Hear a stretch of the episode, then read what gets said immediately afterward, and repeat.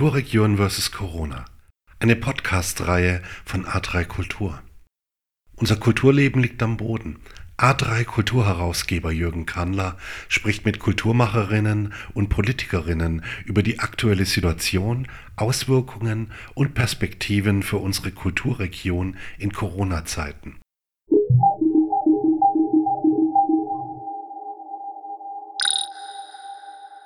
Kurz vor Ostern ein Gespräch mit Agnes Malich, Geigerin und Vorstandsvorsitzende des Orchestervorstands der Augsburger Philharmoniker.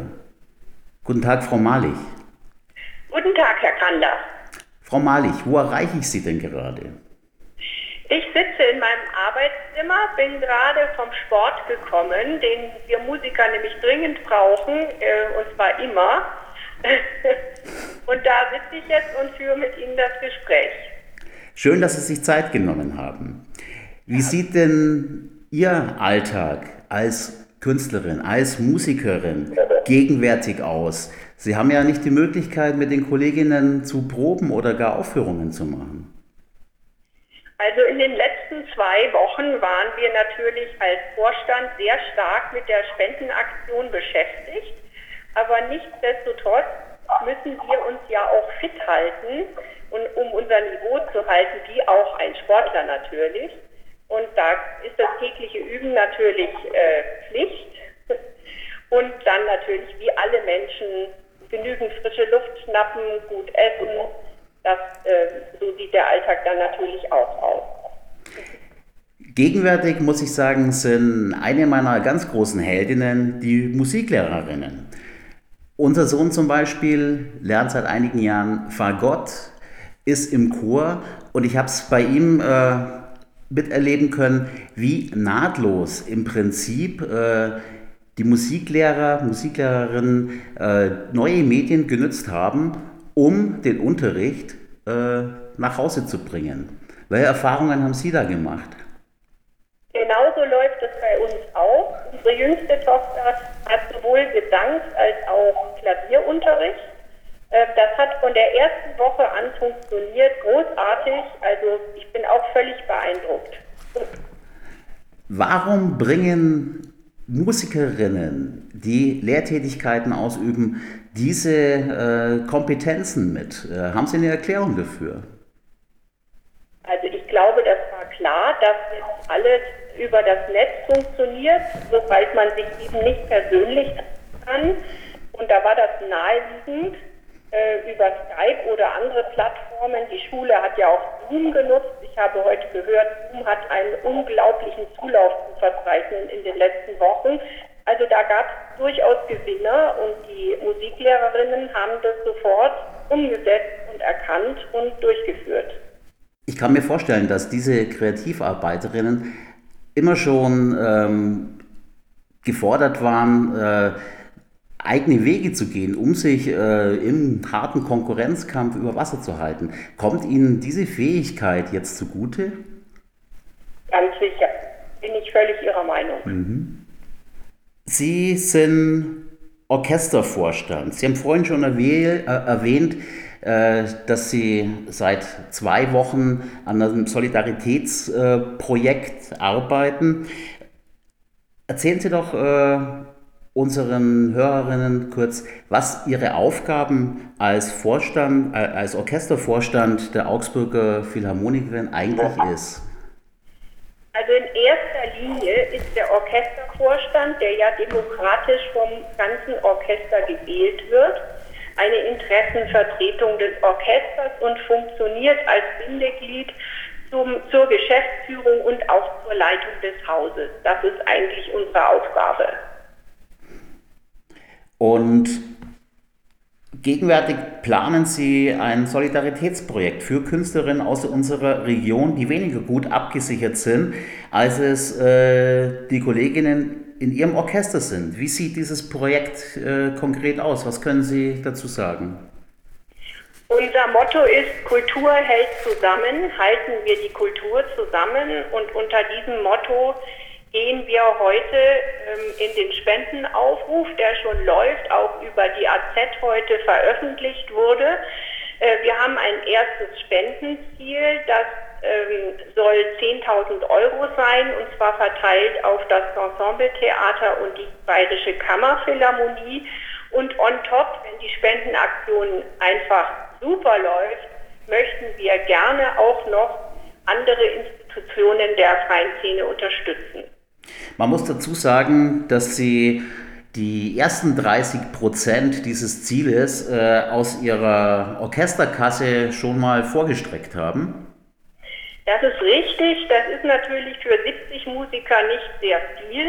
Wir haben aber von unseren Musikerinnen deutlich vernommen, dass auch aus dem Orchester noch private Spenden on top stattfinden werden. Das war einzelnen viel zu wenig. Wir haben aber leider momentan nicht mehr in unserer Orchesterkasse.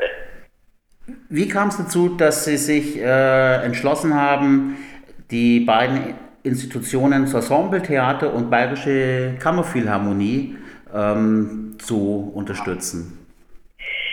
Der Zusammenhang hat sich so hergestellt, dass wir mit beiden ähm, Institutionen Kooperationen planen für die Post-Corona-Zeit äh, mit dem Ensembletheater, äh, Improvisationstheater kombiniert mit Live-Musik. Da ist was im Werden äh, und gestaltet wird das von Herrn Dr. Seidel. Ähm, und andererseits bei der Bayerischen Kammerphilharmonie, wenn wir denn wieder spielen können, was wir jetzt noch nicht absehen können, wann das sein wird, ähm, planen wir eine gemeinschaftliche Benefizproduktion von War Requiem. Das ist nämlich von Benjamin Britten ein Stück für großes Orchester und Kammerorchester, mhm. wie geeignet wie äh, für diesen Zweck.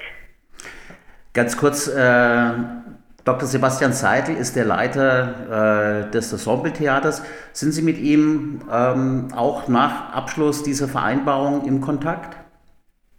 Ja, selbstverständlich. Wir haben natürlich die Aufgaben in unserem Vorstand. Wir sind fünf Vorstandsmitglieder verteilt und diesen Part hat äh, mein Kollege Felix Winker übernommen. Eine Frage zur Stimmung äh, im Orchester. Wie geht es Ihnen, Ihren äh, Kolleginnen und Kollegen? Also die Stimmung ist, glaube ich, positiv, freundschaftlich, solidarisch. Es gibt auch eine Videoaktion, die unser Chef, Herr Heyer, unser GMD, ins Leben gerufen hat die jetzt, glaube ich, auch diese Woche gestartet ist, ähm, soll man einfach ein Lieblingsstück posten, über sich erzählen, man überhaupt ähm, im auf Musik und auf dieses Instrument gekommen ist und warum man dieses Stück spielt, beziehungsweise diesen Hörer empfiehlt, es einmal sich äh, anzuhören. Also die Musikerinnen sind, glaube ich, sehr begeistert, etwas Kreatives tun zu können, genauso wie wir vom Vorstand eben auch ähm, diese Spendenaktion entworfen zu haben. Da kann man sich dann auch kreativ entfalten. Das fehlt uns nämlich sonst wirklich extrem. Auf alle Fälle eine äh, besondere Aktion, der man nur äh, sehr viel Erfolg wünschen kann. Aus dem Grund ist A3 Kultur auch äh, gerne bereit, die Medienpartnerschaft äh, mit zu übernehmen. Wen konnten Sie denn sonst noch äh, aus dem Stand raus als Partner für diese Solidaritätskampagne gewinnen? Also die Partnerin, die wir ganz spontan gewinnen konnten, ist die zukünftige Oberbürgermeisterin Frau Eva Weber, die ganz unkompliziert ähm, sich als Schirmherrin bereit erklärt hat für diese Spendenaktion, worüber wir wirklich ähm, sehr erfreut waren. Frau Malich, ich äh, wünsche Ihnen äh, sehr viel Erfolg mit dieser Kampagne. Die A3 Kulturredaktion äh, wird das ganze Projekt natürlich äh, redaktionell begleiten. Ähm, lassen Sie sich gut gehen. Vielen Dank für das Gespräch. Ich danke Ihnen, Herr Kanter.